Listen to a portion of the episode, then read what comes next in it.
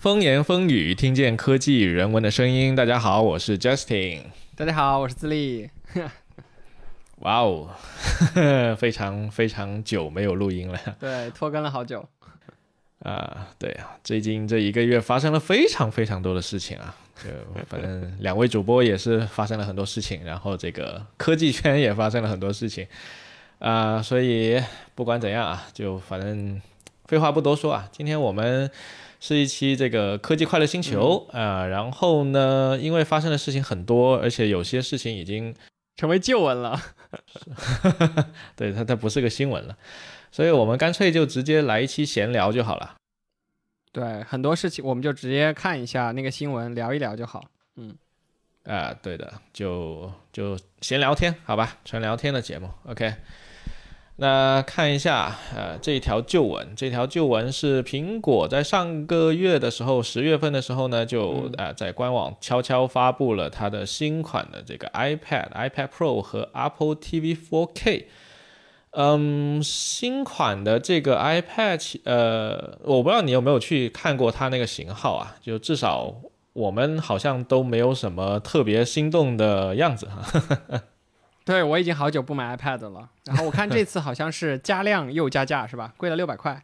呃，对，加量加价。当然，这个加的量有点诡异啊。就是呃，iPad Pro 我觉得没什么好说的，因为它从 M1 芯片换成了 M2 嘛，那算是一个常规更新，然后也不带改任何的外观，也不带任何的新的 feature。哦，有一个新 feature，它那个 Apple Pencil 可以 hover，就是可以悬浮在你的屏幕上。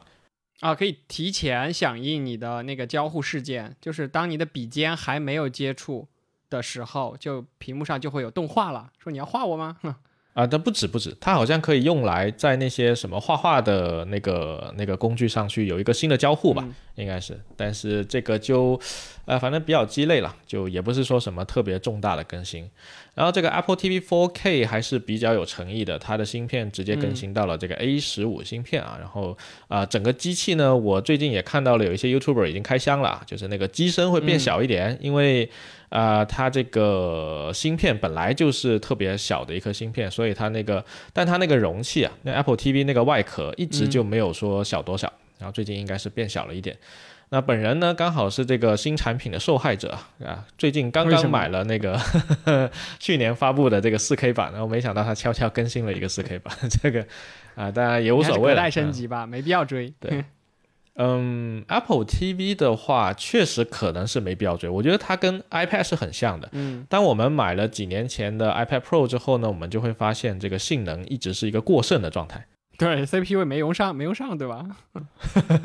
就我们也不会在 iPad 上面去跑什么特别耗性能的东西。然后你是一个手游党啊，你你作为一个手游党，你都不用 iPad 打游戏，对吧？拿 iPad 打游戏体验应该很差呀，你想一想。我的操作，我本来我几 个手指就可以完成的，我还要拿那么多的、那么远的距离去挥动，不好。啊，对对对，啊，主要还是因为现在这个游戏啊，主主要是根据这个手机的大小来设计的这个交互啊，就不是按照这个 iPad 的尺寸来设计的，所以好像确实也没有什么特别大的好处。除了那种啊，以前有一种就是建设基地的游戏，你还记得吧？就有一些什么西游记啊之类的。如果是像 Minecraft 这种沙盒游戏，我觉得拿更大的屏幕玩会更爽。以外，其他的可能肯定要那种单机游戏啊，或者是原神，原神拿 iPad 打，可能还可能还真的蛮好玩，蛮好的呀。原神啊，我我不玩原神，我也我也不太确定啊。嗯嗯，但那你说 MC 的话，确实是，但是 MC。你都已经在玩 MC 了，干嘛不用不用电脑玩？这所以 iPad 这是一个很奇怪的存在啊！啊，但是这一次 iPad 的更新有一个非常特别的，就是那一款普通版的 iPad 不带 Pro 的那一款啊。首先，它当然带来一个新的梗啦，对它啊有史诗的啊，它当然带来一个新的梗啊，就是它那个底下那个充电口从 Lightning 换成了 USB-C，但是与此同时呢，它不能支持第二代的 Apple Pencil。那它只能用第一代的 Apple Pencil。那我们还记得第一代那个圆的 Apple Pencil，它底部是一个 Lightning 接口，本来是捅进那个 iPad 的屁股里面。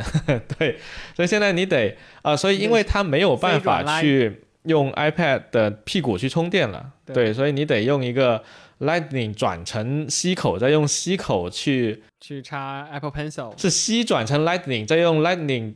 接一根线去转到 Apple Pencil 那里去，就非常离谱。这种事情果粉已经见惯了，对吧？之前的这个这个 Lightning 的那个耳机 线带线控的耳机，就需要这么一个东西捅到那个三点五英寸、三点五毫米的那个耳机孔里啊，确实，确实。但还有一点啊，就是这个 iPad 还有一个很特别的，就是。呃，我们 iPad Pro 不是在侧边有一个磁吸的区域嘛？那个 iPad Apple Pencil 第二代一粘上去就可以充电，对吧？那这一款普通版的 iPad 呢，它的侧边是没有开这个磁吸口的。原因呢，有可能是因为它把那个 iPad 的那个摄像头从那个短边挪到了长边。对，哎，对的。其实更这个这个改进其实是蛮有用的。对对，像我们现在正在用 MacBook 来。啊，做这个呃，腾讯会议有摄像头嘛，对吧？它就是一个横的一个状态。对啊，当你用 iPad 去跟别人视频的时候，它一般我们也会用横的状态去跟别人视频，所以这个改进是很合理的。但是就非常的奇怪，然后 iPad 这个普通版 iPad 呢，它的价格比 iPad Air 要高，但是呢，它也好像没看出来有多大的吸引力。然后同时又没有 iPad Pro 那么强劲，然后反正就是这款新的 iPad 它的定位非常奇怪啊。那我觉得还是 Air 更香一些啊。那肯定的，如果我要买廉价版 iPad，我买 Air 就好了。我买个新的 iPad 干什么呢？那如果我想买一个性能强劲的 iPad，那我买 iPad Pro 就好了。我买这个东西干什么呢？就很奇怪。啊，所以可能我觉得啊，它这款过度更新升级吧。啊，不确定它它为什么要搞出这么一个产品来。你看现在这个苹果的产品线是越来越复杂，跟以前乔布斯时代啊，对吧？画一个呃四象限，那完全不是一回事了。对，那这个是苹果的旧闻啊，就发了几个非常呃呃，就是发了一个非常诡诡异、匪夷所思的这个产品，不明定位的产品。当然，这个 Apple TV 还是很香的。我我买了去年那个 4K，我觉得还是不错的啊。这个新新款的话，如果大家现在想要去买 Apple TV 4K 的话，那建议就不要买四不要买那个旧款了，直接买新款。新款在京东上我看了，就直接上新啊。对，新款呃在京东上还没得卖啊，所以大家小心一点，一定要认准那个新款的那个 A 十五的芯片。我刚才听你提京东，我说哎，什么时候还有这种带货环节？我还以为双十一有什么优惠呢，其实没有呀。那不至于，现在海外还是缺货的状态。哦，现在海外海外还缺货呢，所以就，呃，大家各啊那个叫什么八仙过海各显神通嘛，各显神通。OK，对，那说完了这个苹果啊，苹果好歹今年在整个全年是发了很多新产品的，对吧？我们它每一期正式的这个发布会是都有。出节目啊，介绍对吧？然后这个 iPhone 的新版就是 iPhone 十四啊，你也买了那个 iPhone 十四上灵动岛是吧？对，为了测试。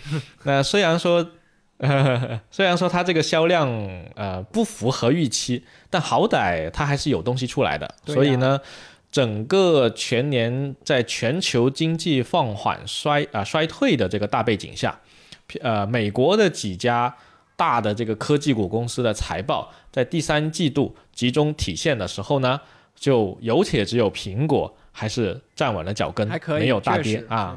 对，我们可以看到这个 Meta 自从扎克伯格要 all in 这个宇宙之后，股价就开始跳水式大跌啊，一直跌到了今天还在跌。对对啊，所以整个第三季度财报呢，这个就非常的不乐观了啊。苹果是还还站在那里。然后我们发现啊，这个 Google 啊，然后亚马逊还有这个微软，其实也还差强人意，就是也不会太惨啊。就 Meta 是最惨的，Meta 就是 Facebook，它现在应该是美国几个大科技股里面垫底的了，没有之一了。嗯，它以前还是一个市值非常高的一个公司啊，然后现在自从扎克伯格烧了那么多钱之后，就感觉凉凉。而且最近这个呃硅谷科技股大公司裁员的这个新闻也一直在频频爆出来啊，就反正 各种各样的。对，那我们可以看到这个马斯克在前几个月就已经说要收购 Twitter 了，当时我们还觉得这个事情有点荒唐，对吧？他就是在搞没想到这个事情。对啊，没想到他最后还是真的买了，而且是特别荒唐。但这个事情我后来去 follow 了一下这里面的细节啊，我发现，呃，马斯克收购 Twitter 这件事情，它是一旦启动了就不可以回退的。嗯，就是违约金。当时我们觉得他在开玩笑，呃，不止违约金啊，就是他当时是签了合约的，就是呃，一开始是他在邮件里面去，他不是一开始是入股了 Twitter 嘛，然后就跟那些股东啊有来有回的有说有笑啊，这个 Twitter 应该要怎么怎么做啊，是不是？然后结果说着说着，要不我把你们 Twitter 私有化了，就是好像一开始是给 Twitter 提一个意见，Twitter 人没理他，然后他一怒之下就把你们私有化，结果呢，他去签了一个合约。呃，签了一个合约之后呢，他第二天就反悔了，啊，我不想收购你们了。他说你们这数据太假了，对吧？很多假很多都是一些 Span 用户，对我来说没有价值。啊，对，就是一些机器人用户、垃圾账户。但那个时候，其实垃圾账户这个事情，我们后来再去复盘的话，就事后诸葛亮啊，就会发现，Elon Musk 那个时候显然是随便找的一个借口，因为他已经签了合约了，他是不可能不可能违约的，违约的话这个成本太高了，所以最后他只能硬着头皮把 Twitter 收了，收了之后就 搅出了一堆事情，然后最新搅出来的事情是把这个 Twitter 的员工有非常非常多的员工要被他给裁掉。啊，这个就非常的随机裁员、盲盒裁员，各种新名词。就这个、这、这个、这个就真的很很无语了。就反正通过这个事情，我们也可以发现吧，就是这个大科技公司的这些大佬，其实在行事的时候啊，也不是那么大佬，对吧？也是会有他嗯天真的一面啊，这个，高情商用词。那最近这个扎克伯格就是 Facebook 这边呢，这个股价确实不行啊，这个投资者不买不买账啊，他投入到这个元宇宙的这个钱是源源不断的，扩招了非常非常多的人，然后投入了大量的资金资源，呃，还有那个人员在这个元宇宙上面。那我们可以知道，就是扎克伯格在管 Facebook 这家公司的时候，他是一个绝对的控制权。因为扎克伯格是创始人嘛，首先，对，然后他在这个 Facebook 上市的时候，他是拥有那个最多的那个呃具有投票决策权的那个股权，对对对，所以呢，基本上就是扎克伯格他一个人说了算，这有一点像 Elon Musk 在嗯其他公司说了算是一样的。现在他 Elon Musk 买完 Twitter 之后，不是解散了很多，就是开掉了很多高管嘛，很多高管就拿了钱开开心心走了。那现在整个 Twitter 也是他一个人说了算，也是一样的。我会发现几个大公司都是如此。然后扎克伯格他其实，在 Facebook 这家公司里面呢，他其实可以随心所欲的，他做他自己想做的事情。他想做元宇宙，也没人能阻止掉他，只要。呃，他的手下能够给他两个东西，一个是你给我提供足够的技术支持啊，那我就留你；一个是当我需要烧钱的时候，你能给我提供足够多的钱，那我就留你。那我们刚才不也说了，这个第三季度财报大科大公司都不行吗？对，包括 Google 在内都不行。原因就在于说全球经济衰退，所以导致很多公司在广告的投入缩减了，而且是大幅缩减。而这些都是 Facebook 之前的收入。对。对对，之前 Facebook 的收入有非常大的比例是来自于广告主的广告投放，对，所以 Facebook 最近的这个收入也是非常的糟糕啊。然后，呃，扎克伯格就在这一个礼拜前两天刚开的那个员工大会就说了啊，我有责任 啊，不好意思，这个 Facebook 股价大跌是我的错啊，那我的错。我要负起我的责任，所以我要裁员。这这 Facebook 员工听了真的是瑟瑟发抖。然后，呃，现在是好像还没到那个正式发出通知的那一天。我们现在是中国时间的星期三啊，要到美国时间的星期三才会公布那个裁员名单。那我们可以看到，Meta 在过去几年，尤其是这个新冠在全球大流行之后，不是 Meta 有很多人是可以选择居家办公嘛？啊，甚至是有那么一种就是可以永久居家办公的可能性。这个向 Google 学习的吧？这个是。嗯，我不太确定啊，因为硅谷几家公司可能都是有点类似的。但是 Twitter 是可以支持永久居家办公的。之前，但是在 Elon Musk 收购完了 Twitter 之后呢，立马就取消了这一个政策。我记得如果没错的话，并且 Twitter 之前还有一个政策是，呃，你可以每一个月有一天时间是带薪休息日。啊，这个政策也被 Elon Musk 给取消了，所以应该说，换老板了。现在 Twitter 应该是 大变天了，这个嗯，然后 Facebook 的这个日子也不好过，所以大家都都不好过。现在，啊，然后那我们看一下今年至今为止啊，这个扎克伯格说他要负责任的啊，这个前提下，他烧了那么多钱在元宇宙里面，他到底做了啥啊？我们可以看出来，扎克伯格之前还跑出来顶那一个图片，就是那个啊，扎克伯格的元宇宙啊，烧了那么多钱，结果呢出来是一个什么样？我们可以看到是一个非常 有腿了呀，现在至少之前一期出来的时候连腿都没有。没错，今年宣布啊，那这个扎克伯格元宇宙的小人都有腿了，然后还发布了一个那个 Quest Pro，就是一个 Pro 版。嗯，这个 Pro 版应该是面向开发者的，因为它特别贵，要卖一千四百九十九刀，有那么一点像早年那个 Oculus 刚出来的时候巨贵无比。这要放在苹果的话，就应该已经送给开发者寄回家了，对吧？之前给你寄了一个那个 Mac Mini Pro 是吧？啊、我我没有去申请那个那个 Dev Kit，的但是呢，你说的这个其实苹果也没有送啊，后它其实是租给你的，啊，租啊，呃，就是那我怎么还？本来是你要，就是他申请的原呃逻辑是这样，苹果那个逻辑是你先给一笔钱给苹果，然后呢，他把这个机器给你，然后最后你要把这个机器退回去，它是这么一个逻辑。哦退回去了之后呢，以前有一种是苹果会直接把这笔钱退回给你，那就相当于你是免费使用的。然后但但是在 M1 芯片过渡的时候呢，苹果没有把钱退回去给开发者，但是他退了一些优惠券。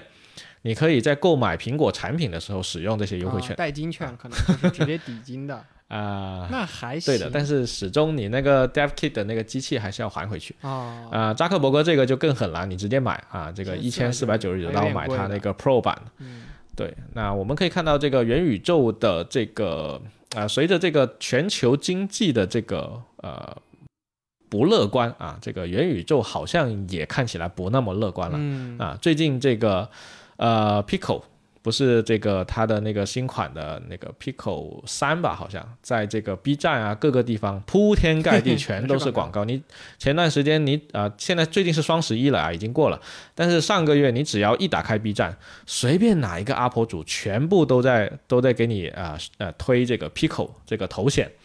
那这个东西呢，其实后来是被那个头条，呃，就是字节给收购了。嗯啊，我发现大家现在习惯叫头条为字节了，我不知道为啥哈。好像他之前好像都还是习惯叫头条多了。抖音啊集团和什么头条集团之类的，我没有具体去了解，但是可能会分拆，到时候可能方便上市。哎，但我发现现在所有人都喊它为字节，就好像之好像之前不是很习惯这么喊哈。嗯，毕竟人家最大的是抖音嘛，字节跳动的。你如果喊头条的话，总觉得头条跟抖音不是一家公司。啊，你说的好像有点道理。嗯，对，反正 Pico 后来是被这个字节给收购了嘛，然后现在投入了大量的广告去推它这个 Pico 头显。Pico 头显呢，呃，目前我看比较中肯的评价应该是就还行，就可以用是吗？可以用来看各种什么 就廉呃廉价版的这个各种电影，玩一啊些游戏。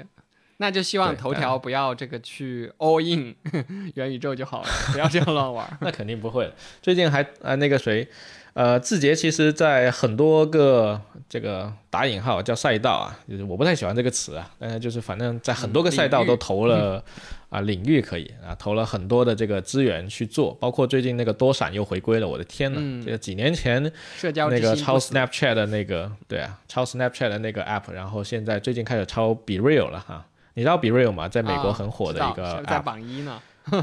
对啊、我觉得美国青少年喜欢的这些东西，在放在中国文化，确实好像是有那么一点突兀哈，有点神奇。对，最近好像还有一个很火的，你是跟 B Real 好像是那个 Gas 吗？对，Gas 就是拍马屁的，啊互相拍马屁，也挺火的。就是这些社交的小玩意儿，都很像前一段时间那个 Clubhouse 火的那段时间，就我也不知道能火多久嗯啊，一阵风。啊，Clubhouse 现在已经没声音了，但但我是在想，美国的年轻人喜欢的这些东西呢，看上去它都会有一些，呃，在中国的主流文化里面，可能是相对比较出格啊，打引号叫比较出格，就是它会有点出人意料的那种感觉。Snapchat 后来不是有一阵子变成了一个。诶，因为它的保密性，所以可以传递一些非常奇怪的内容嘛。对对对。然后 后面的这个 Be Real，它就是我随时随地拍我自己的照片啊，然后就发上去，然后直接推到你的脸上。对 对，就就很很神奇这种东西，在中国做这个社交确实还是文化会不太一样啊。那如果说中国现在大家更容易接受这种东西的话，那你放在日本啊，可能。啊，不过日本好像也不能这么说，好像也没有那么开放，好吗？也是一样，大家都还挺严谨、挺谨慎的。啊，对，可能是亚洲这个文化圈都是这样子的。不过我们的年轻人有我们的年轻人爱玩的东西啊，我们结尾也会也会聊到，是吧？啊，确实，我觉得可能是大家主流的文化各不相同，对，对啊。然后这里有一条插播的新闻，你要说吗？还是怎样？对。然后那个刚才你说到这个 All In 元宇宙，就让我想到说，最近 App Store 的政策也放宽了，就说 NFT 相关的这些 App 终于可以上架了。然后呢，下人说，可是已经凉凉了呀！啊，前段时间 NFT 那么那么火的时候，你为什么不让我们的 App 上架？现在不是也出了一些什么权力的游戏的这种 NFT，还有很多呃那种联名周边的这种 NFT 去收藏藏品嘛，数字藏品，现在都可以上架 App Store 了，哈。我只能说，这个 MFT 这个领域是我完全陌生的一个领域。它 往好的方向说，它有点像那个艺术收藏品；但往不好的方向说，就有那么一点像在纯炒作了。就对，前段时间不是那个向日葵那个画还被泼了嘛？当然啊，只是泼了上面一层，它那个本来就有保护的。你说万一它真的没了，它就只能以数字藏品的 这种形态存在了。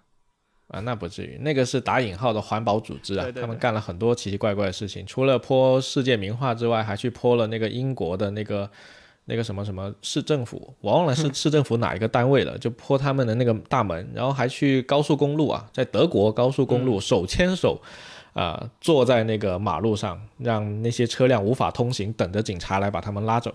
那做一些各种奇奇怪怪的。别选德国了，德国高速是不限速的啊，可以飙到两百多。啊，对的对的，德国这个事情就非常的危险了，因为它它很多路不限速嘛。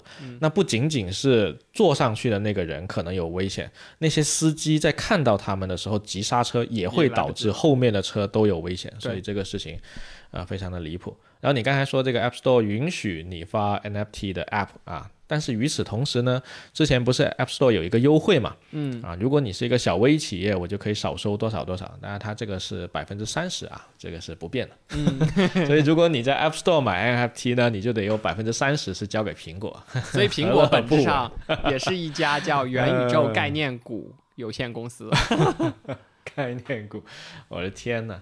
然后刚好在我们录音的前一天晚上啊，就反正就刚好有一个大瓜。那那个加密货币，加密货币圈这个圈子里的，对啊，啊，Binance 就是收购了这个 MFTS 的这个这个就是一个交易所。公司啊，当然它涉及的后面的有很多其他的公司，然后这这些人啊花里胡哨的还挺挺复杂的，但总而言之就是有一个看上去市值巨高的一个公司。它发行了一个他们家的代币，叫 FTT，嗯，FTT 啊，FTT。那这个货这个代币呢，它的流通性是极差的。然后呢，它的创始人持有了大量这个代币。另外呢，那个币安还是哪里有一个大佬也持有了很多很多这个代币。然后有一天他发现这家公司它的那个负债表是有问题的，就是这个财务可能是有问题的，所以他就公开宣布说我要抛售他们家的代币。结果就导 致。这个价值大跌，一大跌就挤兑，一挤兑就根本兑不出来啊，或者是怎么样？就是因为你流通的这个它的流通性极差嘛，你可能手里拿了一堆这一堆的代币，但是你根本卖不出去，没人要，然后就凉凉了，所以。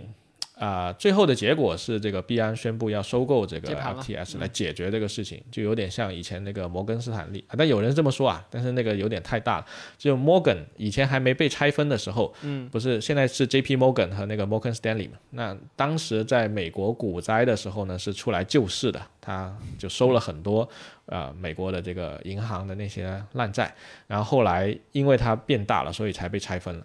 那但是币安这个事情呢，它又不是那么稳定啊。它前脚说要收购，后脚又有一些嗯 不太确定的因素，所以我觉得始终觉得这个我不太熟悉的这个领域还是充满了各种未知啊。然后这个事情也是挺神奇的。对我，因为我也是远离币圈好久了，最近都是在忙一些其他的杂七杂八。这个 FTX 呢，它本身是一家非常大的交易所。其实这件事情反映出来一件什么事呢？就是再大的交易所，在你觉得不可能爆雷的这种大盘，其实都有这种信任危机。就大家现在对于这个可信性的阈值提的是越来越高了。就是我管你是什么大公司还是什么，有多少人挺你的，其实你都有可能爆雷。差不多是这样一个状态。但这个事情又又又非常讽刺啊，因为当时。呃，十几年前那个 Bitcoin 刚发白皮书的时候，就是其实就是区块链刚发白皮书的时候，中本聪啊，他当时就是觉得用这样的技术可以解决你刚才所说的那个问题。但但是反过来，现在人类绕来绕去的还是绕不开这个问题，所以还挺讽刺的。我周末的时候有听到过一个呃，对我来说是一个新的词啊，叫可信计算，就是它讲的是这种所有东西都可以追溯的。去可以去，就是更可信吧，因为现在很多东西其实都是掌握在那种小的中心化的这种手里，那他自己其实是一言堂的一个状态。然后其实我觉得后面我们可以找机会去聊一聊这个可信计算，我觉得可能又是一个未来的一个一个小的新词儿吧。区反正区块链咱已经不聊了，都聊烂了。OK，那反正这个也是我不太不太了解的领域啊，也挺好的。对我也不太了解。找个机会能够去深入了解一下再说吧。啊，以上来自两个对区块链不了解的 两个外行人的吐槽。对，然后我刚才去看了一下 BNB 的那个价值，因为我还持有 BNB 嘛，就是币安的那个代币，看了一下最近好像也是跌跌涨涨啊，感觉还行。可能币安的这个 CEO 还是挺会搞事情的，他收 FTX 肯定还是有一些别的安排的，就静观其变吧。当然，大家不要忘了之前的教训啊！就是我们有一期 讲这个，当时 B 站那期吗？对对对。财富密码。B 站现在跌成啥样了？B 站从最高市值一百一百六十多、一百七十左右美元吧，现在跌剩了十块美元左右啊，跌了只剩大概十分之一啊！啊，对我当时还买了附图。不过我倒是想到 B 站这个事情，因为我们那个时候讲。呃，B 站正在搞出圈这个事情嘛，因为它早期是一个二次元的一个小社圈，然后有非常非常多的用词和设计都是围绕着二次元资深骨灰玩家的圈子里的人去做的，后来这些东西都没了啊，对。啊，当然，一键三连已经是非常出圈了。我说的是，比如说像那个，非常抱歉，您所观看的视频已经不啦不啦不啦不啦。你这个我都不知道 哦。你说那个四零四页面呀？对，非常抱歉，就非常抱歉。然后它那个连接 那个那个播放器开始连接的时候，用的是那个 EVA，就是《新世纪福音战士》。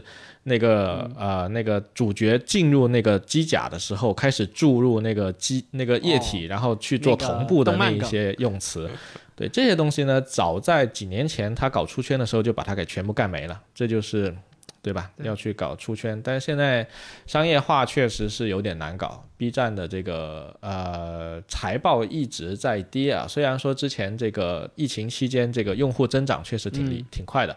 但现在这个财报不是特别好，据说啊，这个 B 站最美五件啊，陈瑞、大瑞瑞要复出，最美五件是 B 站的舞剑，舞剑的意思就是跳舞的人啊。那 B 站最美舞剑就是 B B 站的大老板陈瑞陈瑞啊，我以为是舞，你你不知道这个梗吗？你去 B 站搜一下 B 站最美舞剑，你就会看到六道去 B 哔哩哔哩大厦办公室到陈瑞。陈瑞办公室 门口，然后拿一个话筒怼到他脸上说：“请说一句 B 站，我陈瑞是 B 站最美舞剑。” 然后他就被迫的讲了一句这个话，很好玩。所以 B 站 B 站的这个文化其实是很好玩的，所以很受这个年轻人喜欢啊。只是说现在这个商业化确实有点难。然后他最近又要搞游戏了啊，我们可以看到这个游戏呃。国内最大的这个游戏公司啊，这两年其实过得也不是很好，所以 B 站 B 站的未来，对对，很难说。视频网站也不好过，很难说，都都都都不好过。好，那哎，扯到 B 站去了。那下一个我们看一下这个苹果的，对，欧盟 之前不是发了那个统一这个充电口的这个这个规范嘛，然后。呃，苹果一直在搞它那个 Lightning 的那个接口，其实就是设立了一个壁垒。可以，然后我们知道，如果你想要接入苹果的设备，啊，那根数据线必须得是 NFI 验证的，因为它会有个芯片去验证你这个芯你这个线本身是不是对的。所以如果你买的是一个盗版线啊，很有可能他会说你这盗版线不给你充电，哎，你用不了。对，那除了这个线本身之外，苹果还支持大量的外设，这些外设有相当多，你只要只要使用到 Lightning 接口，就全部都要交 MFI 的认证费，这笔费用可不小。这个是从苹果在两千零五年开始就设计的这个收费帝国，非常牛皮。那个时候它是为 iPad 设计的，就是那个我们那个老的那个 iPad，然后那个口不是特别长嘛。就那个好好多针的那个口，早期的 iPhone 也是用那个口，然后现在苹果已经确认了啊，未来 iPhone 会呃支持这个 USB-C，那也就意味着苹果的 Lightning 接口的最大设备数的使用啊将转到 USB-C 阵营。那我们不太确定说接下来这个 NFI 在苹果这边会直接 没有了呢，还是说苹果在 USB-C 里面再去搞一个东西，不太确定啊。我觉得这个事儿已经拖了非常多年了，这里就大胆预测一下，以后可以 call back，iPhone 十五肯定是 C 口，都什么年代了还在这里搞？不，你这说的有点太大胆了，因为那个欧盟的那个政策，不不不，欧盟的政策在他确认完之后有二十四小时，呃，二十四个月的窗口期，二十四小时，二十四个月的窗口期，那就是两年，所以他完全可以等到 iPhone 十六再给你搞出来。所以这是完全合法的啊，不是说它立马就生效了。所以，到时候再看吧，好吧。好，OK。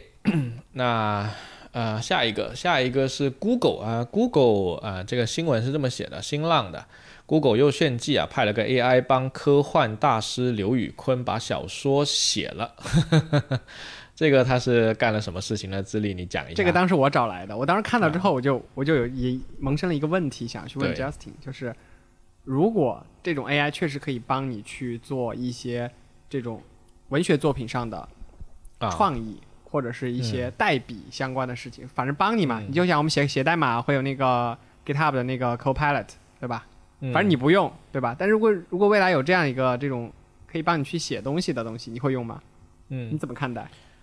呃，这个其实我觉得是最近那个 A I G C 这个概念啊，在现在应该说是人工智能投资比较火热的一个领域，就是由 A I 帮你去生成内容。那我们可以看到，现在大众比较容易接受到的，尤其是中国大众啊，是图片，就是文本生成图片，最近非常火嘛。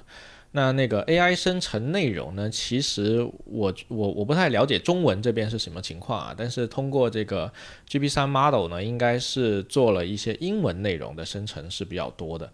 然后我们早在一两年前好像就提过那个呃用 AI 辅助写歌了，对吧？那我觉得这个也是类似的，作曲相关的。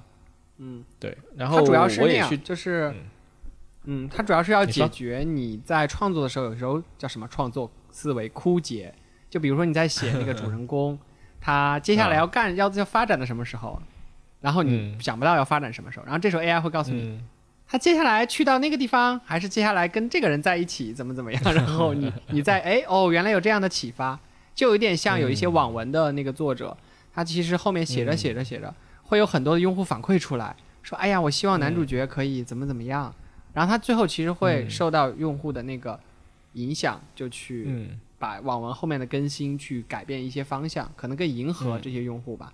所以他不不是一个说一次性创作完的状态。嗯，对，这个当然也非常好啊。但是鉴于现在的这些呃机器的模型，它都是通过现有的就是人类已经生成过的内容去做训练，然后得出的，那就会使得它。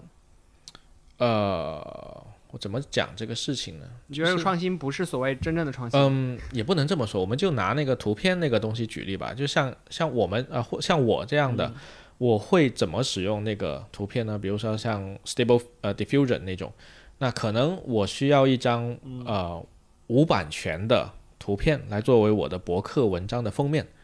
啊，那么它其实适用的场景很简单，我只要告诉他我我大概想要一个什么东西，然后我写好我的 prompt，它就会帮我去生成一个图片，然后如果有意思那就最好了，有创新点就最好了。如果他把我的那那那匹马生成为六条腿，那我们会认为他挺有创意的，对吧？但如果说我作为一个画家，我是一个艺术家，然后我要去画一个六条腿的马，那可能我会更倾向于说。我为什么 要去画这六条腿的马？就是说，呃，它一定不可能取代一个画家真正的去创作这个东西，这个没错吧？包括我们现在有非常多的那个，像什么 logo AI 啊，他们去帮你生成一个一个 logo 的啊，那个东西呢，就是你输入一个你的你的品牌名，然后你要什么风格的，它就咚咚咚咚咚给你生成一堆 logo，你可以直接拿来用，当然没问题，但是这个就比较外行了，在一个。在行内行的设计师看来呢，很多东西还要重新再改过一遍呢，对吧？就是他可以提供一些创意给你。那我觉得在提供创意这方面是没有任何问题的。但是你要说，比如说村上春树，他的写作风格是极其特别的啊。那你可能认为，我我觉得可能认为其他的作家都很少有像他那样的风格的。那么，如果说这个 AI 要学习它的风格的话，可能没有很难有办法模仿到一模一样。所以你要说村上跟这个机器人说一句话，然后他帮他把这个小说写了，那肯定是不太可能的。但如果你说是做一些提示，我觉得还是可以的。但我现在有点担心啊，就是你看，你看现在我们能够用到的那些 AIGC 的那些图片，很多时候它会让你选一个风格，对吧？比如说赛博朋克风格。对。然后出来的配色都是那样的，然后整个元素都是那样的。我很担心的是，呃，当他去学习网络上大量的内容的时候呢，他能够反馈给我的东西可能是趋同的，就他不会真的那么有创意，因为他 AI 最擅长的东西，它不是说冒出个不一样的，而是他会去帮你在这个众多我们人类很难找规律的东西里面去帮你找规律，这个是 AI 擅长的。所以，我从这个角度来看，我觉得目前的 A I G C 呢，它是不能帮我去生成呃真正那些高质量的东西的。当然，你说那个爽文，我觉得可以啊，Y Y 小说套路都是一样的，生成一些爽文应该问题不大。因为毕竟，呃，你别说现在的爽文了，你知道古龙吗？啊，我知道，古龙是当年跟金庸 同期的。啊，对，古龙除了有套路之外呢，他还有相当多的小说是找人代笔的，而且他是公开告诉你是找人代笔的，然后别人也能够写出一些古龙味儿出来啊。那也就是说，他这个挂名套路比较好找。另外就是爽文这个东西呢，放在哪个年代可能都 差不了太多，可能就是把一些元素换一换就能够生成出来。所以真正要一些比较巅峰的内容，还是需要艺术家本身去潜心去创作的。嗯，当然，如果说啊，这个东西拿给那个乔治马丁啊，J J，哈哈，老头子看一下，然后他立马就把那个《冰与火之歌》的下一卷写的比他好，不要把那个结局写成那个样子。哎，等一等，你没有看过小说，你看的是编，你看的是编剧写的编剧他参与的电视剧，编剧是他参与的，不是一样吗？不是，你说的有参与的，应该是最近刚上映的那个前传吧？那个什么什么什么什么龙之家族对，但是之前那个《冰与火之歌》那个叫什么来着？什么权啊？权力与游戏？权力游戏啊？权力的游戏对吧？那个是乔治马丁自己写的，但是后来他不写了之后，编剧帮他写了，然后就哎，反正把这个编剧 裁了，换 AI 好吗？AI 知道我们需要什么，他先检索一下谷歌、Twitter 上面大家的反馈，最后写出了一个大家都满意的开放式结局。Oh my！Gosh，那不就彻底失去了意义了吗？就是有一个点，就是，呃，你写出来的东西最好的时候，往往不是说，就是你不是为了作者，而不是为了读者而写的。因为纯粹为了读者而写的话，现在已经有非常非常多这样的内容。比如说啊，呃，美剧它就相当程度上就是单纯为了观众而创作的。举一个典型的例子啊，那个《Lost》，你知道吗？啊，那个 Lost 迷失。看了，是啊，对，就那个那个有一架飞机坠落荒岛的那个，第一季写的非常的神呐，然后后面就被吸引了，看了很多季，但后来你会发现他这个创作是一个团队，一堆编剧坐在一起，然后在那里各种想啊，这边想一个，那边想一个，编能有就搞了一堆坑出来，对，最后这个坑填不上去了，然后搞了一个巨无比的呃巨无语的一个结局。啊，这就是单纯的为了这个观众、为了数据而去创作的内容了。就对，它可能是一个商业作品，也可能是一个成功的商业作品，但未必是一个好的这种文学作品。对，但是说归呃，虽然是这么说啊，但是工具是工具本。本身啊，所以说它现在出了这个文本的 AI，或者是图片的 AI，或任意一个 AI 都 OK，它只是工具本身。那会用这个工具的人呢，他就可以通过这个工具去做更多有意思的东西出来。所以我觉得对于我们来说啊，我们更应该想的是啊，现在有一个新的工具出来了，那他擅长做什么东西？我们能不能利用他擅长的东西去帮我们解决一些我们不太擅长的问题？啊，如果可以的话，那这个工具对于我们来说就是挺有用的啊，就往这个方向去，我觉得还是可以的。不错，期待吧，期待未来可以辅助着我写更多的博文。肯定可以的。好，下一个。好，下一个，下一个是这个两百亿美元啊，极客公园啊，两百亿的旧闻。确实，呃，还挺旧了，这个应该是九月份、八九月份的一个新闻了。对，因为我们刚发完上一期，就发生了这么一件大事儿。对的。这个嘛。啊，Figma 不是 SaaS 的终极出路，就是 Figma 被 Adobe 买了嘛。这个已经过去两个月了，目前我没觉得我用 Figma 有什么问题。毕竟，首先第一，我只是一个白嫖党，我甚至都没付费啊，我也没有团队在在付费使用这个这个服务，然后我也没有用它的在线那些什么 FigJam 那些东西啊，我不知道你有没有用它的付费服务。对对，FigJam 不好用。当然，我是做本来是做设计的，就是天天都会用 Figma。当然，现在这个 Figma 也对我没有什么影响。当然，我也有听说有一些啊，呃，开发同学他现在已经不用 Figma 了，他说被 Adobe 收购了，我现在转回 Sketch 了之类之类的，反正有他自己小小的情绪吧。嗯。然后 Figma 这件事情，对，然后 Figma 这件事情，我觉得最有趣的是我们之前跟草帽做那一期节目的时候，我就抛了这个话题，叫。呃，你希望 Figma 被哪家公司收购？然后当时我跟草帽俩都去猜了好几家公司。当然，我们最希望的，我最希望的啊，是被微软收购，因为微软收的那些东西还可以，确实 GitHub 收完之后，那说明微软这几年的口碑确实牛。然后我觉得 总比 Adobe 好。嗯，对对，Adobe 确实是一个奇葩。嗯。但是 Adobe 的 Photoshop 目前来说，它有它专业的领域啊，它也是一个不可替代的一个工具啊，这个是另外一回事。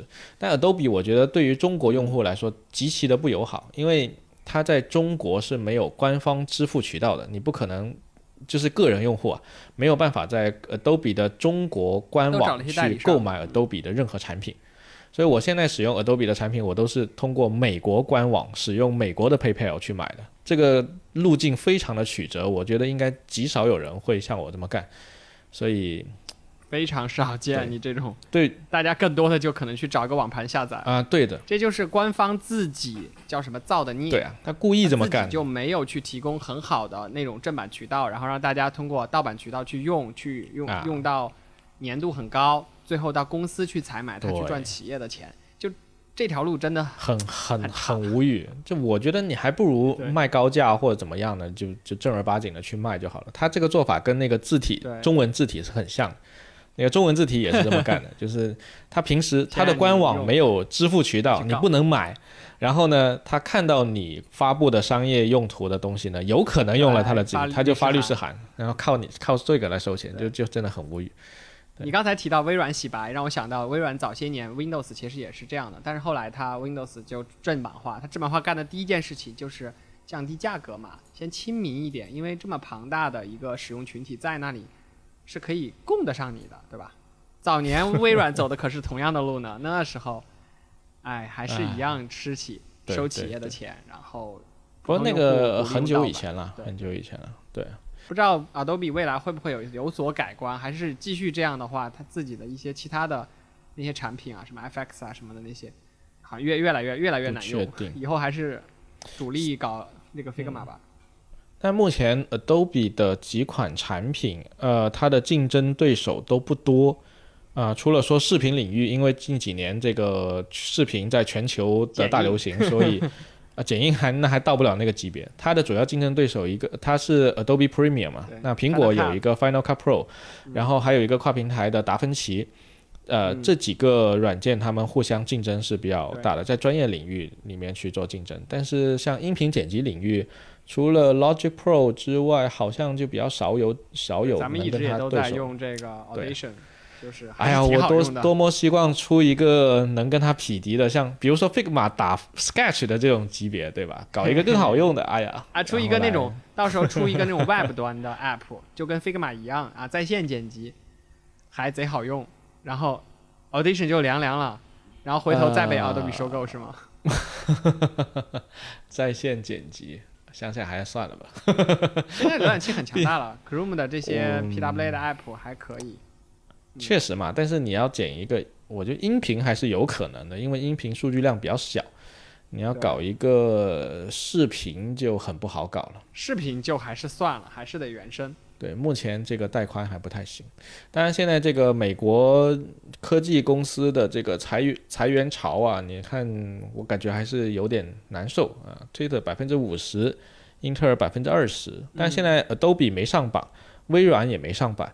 但是你你参考一下苹果和亚马逊嘛，嗯，苹果、亚马逊现在是暂停招聘，那么也就意味着这个寒冬其实正在了，所以嗯，不好说，不好说。哎，二零二零年开始就说过，就是二零二零年是最好的一年。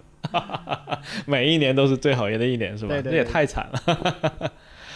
OK，好，下一条啊，下一条。是 Hey Siri 打算改成，哎，等等，我的设备都响了，等我一下。OK，就是苹果的这个这个犀利啊，要改成另外的这个语音了。对，要去掉这个 hey，对，这个很多余的 hey。嗯。哎，这个事情我我记得我提过，我在啊。有一期里面，我们的一期播客里面提过，我说这个小爱同学的设计其实是比那个嗯 Hey Siri 设计的要好的，它是没有一个嗯 Hey 小爱同学或者 Hello 什么嗯酷狗之类的一个东西，那更简洁嘛。然后我当时提的是说，未来小爱同学应该要省掉这四个字，因为这四个字也很长。嗯我应该回到家我说嘿开灯，或者说开个灯，这种直接的命令去触发嗯它的关键词。当时在那期节目里我就聊到了这个点。现在苹果去掉了一个嘿，我再大胆的预言一下，五年内去掉 Siri，就是你到家你就可以说 Open the light 或者 Turn turn turn off the light 之类的。呃，他就直接执行就好了呃，我不确定啊，因为这个你感觉太危险了。你在家里跟别人聊天呢，然后 所有的东西都会执行，这个有点太危险。我觉得这个关键词还是要有的。会有一个模式嘛，会有一个那种，就是聊天说，哎呀，我不如我们做个 饭吧，饭做好那个是哆啦 A 梦，好吧？人 以前那工智障。个大雄，他有一集穿越到未来世界，然后他就发现那个那个做饭的这个东西呢，它是可以叫外卖的，然后点一下那个机器就会直接把饭给你，就是你都不用有人送过来，它直接生成，非常离谱可以可以，啊！有这样的未来呢，当然挺好的，但现在不太可能了。或者或者我觉得那个马斯克最近不是把那个机人形机器人的、呃 demo 已经做出来了嘛？你想那个人形机器人，你去跟他对话的时候，他应该像一个正常人一样。啊，你跟正常人，你会每次叫他的名字吗、嗯，c a l l somebody's name，你不觉得很唐突吗？对吧？你就直接说，哎，把那个给我拿过来。人类是可以有这样的感知啊，但是你让机器像人类一样的话，目前这个门槛还挺高的，肯定还是要有一个办办法去唤醒它的哪怕你不给它一个关键词。呃你拍一下他，或者是你的眼神注视他，对吧？那那就那那眼那神注视，哎，你这个交互对，这就像你在家，如果你跟你老婆两个人在家，那你只要一讲话，你老婆肯定会知道你跟她在讲话，对吧？因为你房子里没有别的人，但是你跟一个机器人讲话，那他可能还要想一想，你家里有没有别的机器人？那我想到了，是这样的，我先头转过去对着机器人，然后空间音频的位置定位就发现我对着它了，然后我对着它进行眼神交流，之后机器人就说了一句：“你抽啥？”然后我就说：“给我倒杯水。Oh my god！你知道，呃，日本有一个动漫啊，嗯啊、它叫什么什么天使、地狱天使还是什么什么，就是就是这这么一种状态。有一个那个时候的机器人，它都要在头上有一个圈圈，嗯，表明它是个家用机器人。啊然后你跟它讲话，就是完全跟人类一样的讲话了。但是那就引入了别的问题了啊，这个 他会有自自己的想法，他时刻 stand by。对，那个动画还挺有意思的，有兴趣我回头看能不能把那个啊放到找到，我现在忘记它叫什么，对 reference 里面，show notes 里面去，对。啊，最后再来几条趣闻，好吧？好的。今天就是一个闲聊节目，然后我们对我们尽量接下来呃恶补一下，好吧？都已经停更了一个月了。对呀。尽量接下来找多一些话题，多录几期节目，好吧？对。啊，这个啊补一补。OK，嗯，接下来一条是这个宠一宠物的这个创业公司啊，就是呃三十六氪的一条新闻，是说九千多万人的孤独感又撑起了一条赛道。哦，我不知道你身边有没有这样的情况。我发现可能现在年轻的同事养宠物的人确实挺多的啊，非常的神奇。我不是养了两只 珍珠鸟吗？啊，对，然后就还体验还挺棒的，每天早上叽叽喳喳在那儿吵吵闹闹的叫我起床，对，吵死了。对，那你养鸟好像会不会好一点？会不会比较好照顾一点？会好，会好很多，对，很好照顾很多。对，你要给它喂食，然后你应该是换那个鸟笼下面那个盘子就好了，还换水，不用像猫狗一样给它。它还会自己洗澡，就是你你要给它换澡盆的水，它会进去很爱干净的，它会自己洗澡，在里面洗好。哦，它还会洗澡啊，这么牛逼！哦，这个倒是超出我想象。这然后这个宠物的这个智能呢，其实主要还是集中在像这个宠物的喂食。对，然后还有一些自动逗猫之类的那些那些机器，而这个东西呢，我想现在应该相当多的这个养宠物的年轻人都会去买这个东西，所以它确实是一个啊非常不错的一个市场。然后这就又让我想到了，就是 除了说啊对，除了自动喂食、自动铲屎之外，这这让我想起了另外一个啊已经卷到天花板的一个赛道，机器人还没有就是扫地机器人。那扫地机器人后来有扫拖机器人，对吧？就是你可以一边扫地一边拖地，对。然后扫拖自动洗的话，就是那个拖布它可以自动洗。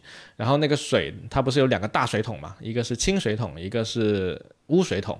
那你有了这些东西之后呢？你还想要什么？你你觉觉不觉得两三天之后帮它换水，你觉得很麻烦？所以能不能有一个自动进水、自动换水的机器人？现在是已经有了。现在有了，就是他会帮呃那个那个工程师会上门帮你把这个扫拖机器人放在那个阳台，一般会有一个进水口一个出水口，然后那个机器人每天自动的去装水，然后呢，当他要扫地的时候，它就自动换扫地盘，它甚至都不连在一起了，它就用扫地盘先扫一遍，这样它不会有那个水渍在后面去污染到那个环境嘛。扫好了之后呢，它回来自动换拖地盘。换了拖地盘之后呢，给你拖一遍之后，它会自动回来洗抹布，就自动洗。